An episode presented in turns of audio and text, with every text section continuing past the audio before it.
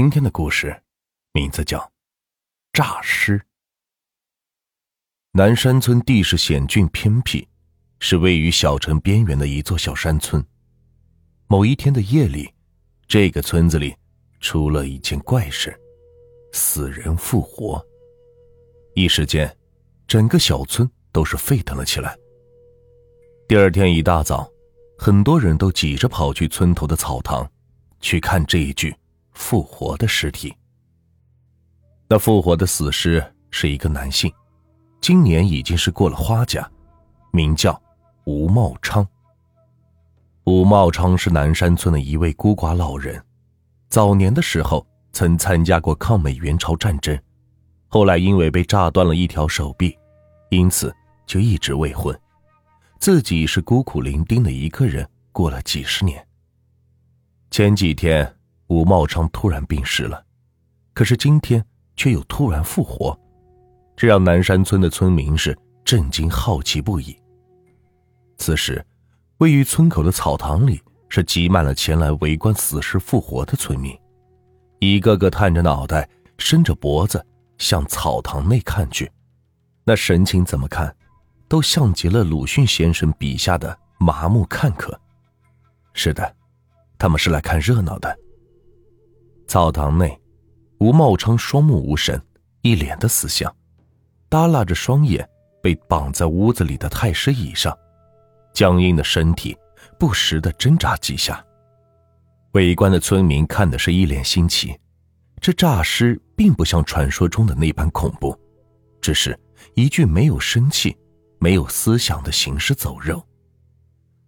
村长看到前来围观的村民，无奈的是叹了口气，说道：“大家都散了吧，没什么好看的。”村长毕竟是村长，这话刚说完，村民片刻之间便已化作鸟兽散尽。村长看着散去的村民，是摇摇头，端起一碗米饭走进草堂，他拿起勺子将米饭递到了吴茂昌老人的嘴边。让人诧异的是，死尸的嘴角是动了动，直接把米饭是吞了进去，并不咀嚼，这是吓坏了村长一跳。这死尸居然还能吃饭。这时，一位四十多岁的中年男人牵着一个孩子走了过来。见到村长，男子问道：“村长，到底是咋回事？”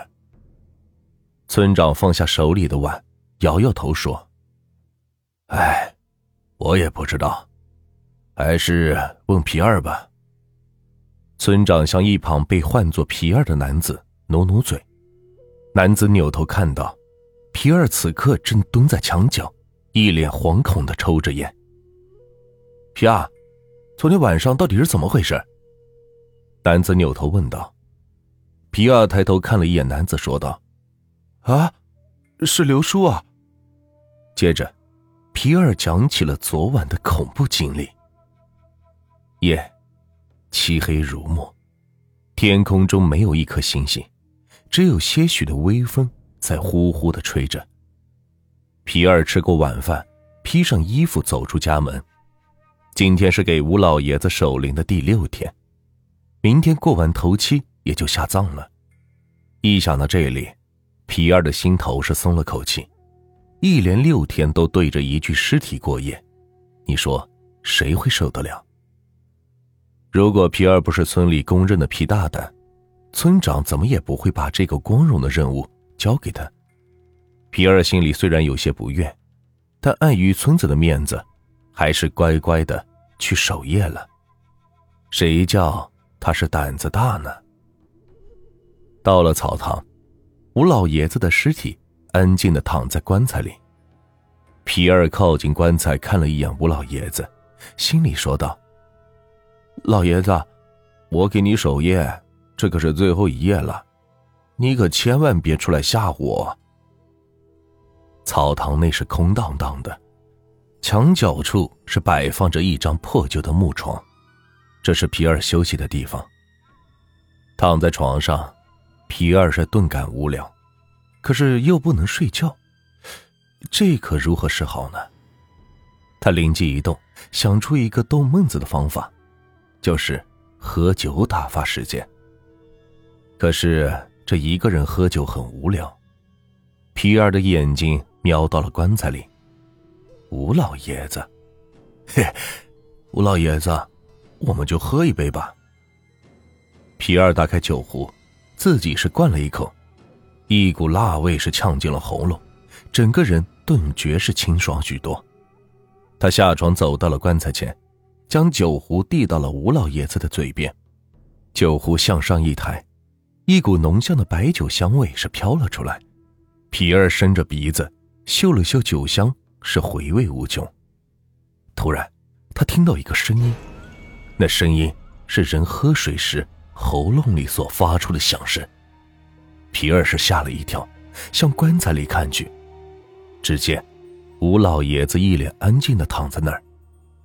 皮尔浑身的汗毛都是竖了起来，身子是哆嗦了一下，一股寒意是侵袭而来。皮尔心想：这该不会是吴老爷子喝酒了吧？不然，这声音从哪里来的？一想到这，皮尔的心里是直哆嗦，开始害怕了。外面是黑漆漆的，什么也看不到。墙上皮儿的影子被摇曳的烛光照映的如同鬼魅一般。呼呼山风吹着口哨，棺材里吴老爷子的脸上，随着摇曳的烛光，时而白皙，时而阴暗，看的是令人发毛。皮儿躲到了床上，披着被子，盯着眼前的棺材。他的心里是泛着嘀咕：“这都最后一晚了，老爷子可不要诈尸了呀！”微微的烛光随着微风不停的摇摆，墙上的倩影如同鬼魅一般左右的飘荡。盯着棺材看了许久，皮尔的胸口开始发热，酒劲上来了。他的脑袋是嗡嗡的，感觉就好像是床在摇晃一样。地动山摇。不一会儿，呼呼的鼾声传来，皮尔歪倒在床上是睡着了。寂静的夜晚，吹着呼呼的山风，不时的发出刺耳的口哨声。一人一尸是安静的躺在草堂内，墙上照映着斑驳的竹影。深夜的凌晨，虫鸣鸟声是此起彼伏。空荡的草堂内是格外的安静，在睡梦中，皮尔突然感觉浑身一沉，就好像有东西压过自己身上一样，压得皮尔是有些喘不过气来。皮尔咳了一声，猛地是睁开了眼睛，顿时头皮是一阵发麻。他看到吴老爷子，竟然是压在自己的身上，这是怎么回事？皮尔吓得是哇的一声尖叫，一把将吴老爷子推开。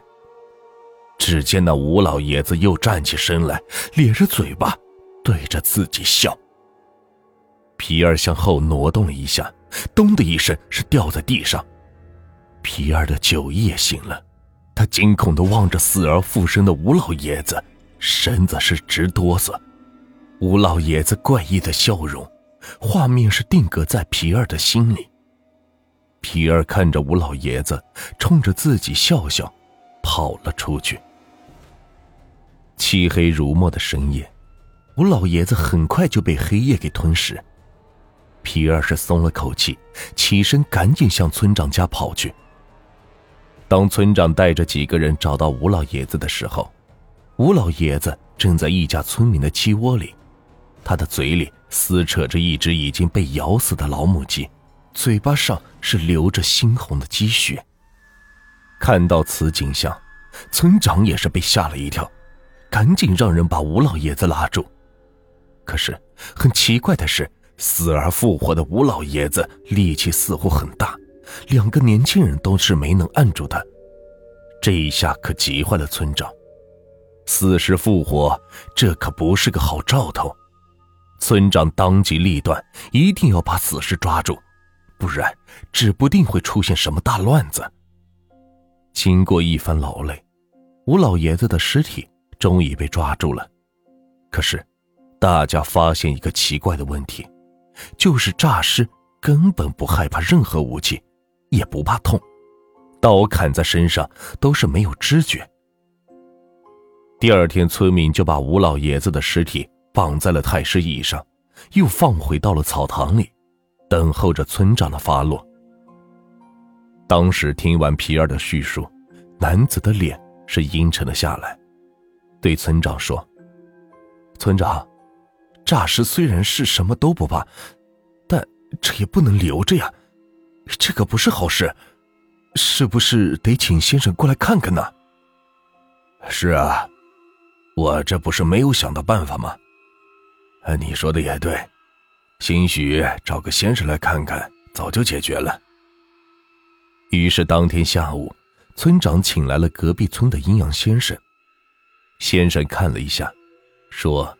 这死是必须要用火烧了，不然留着就破坏了村里的风水，对大家都不好。傍晚的时候，诈尸的吴老爷子就被一大捆桃木给焚化，先生又在村里是做了一场法事，这才算完事。还记得当时男子手里牵的孩子吗？这个故事就是这个孩子后来告诉我的。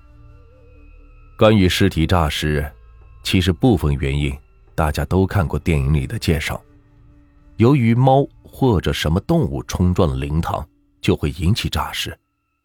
这也不是没有根据的，只是这种说法我们根本无法解释。诈尸的事情我们只在电影里见过，现实中真的会有吗？总之还是那句话：大千世界无奇不有。信不信，由你。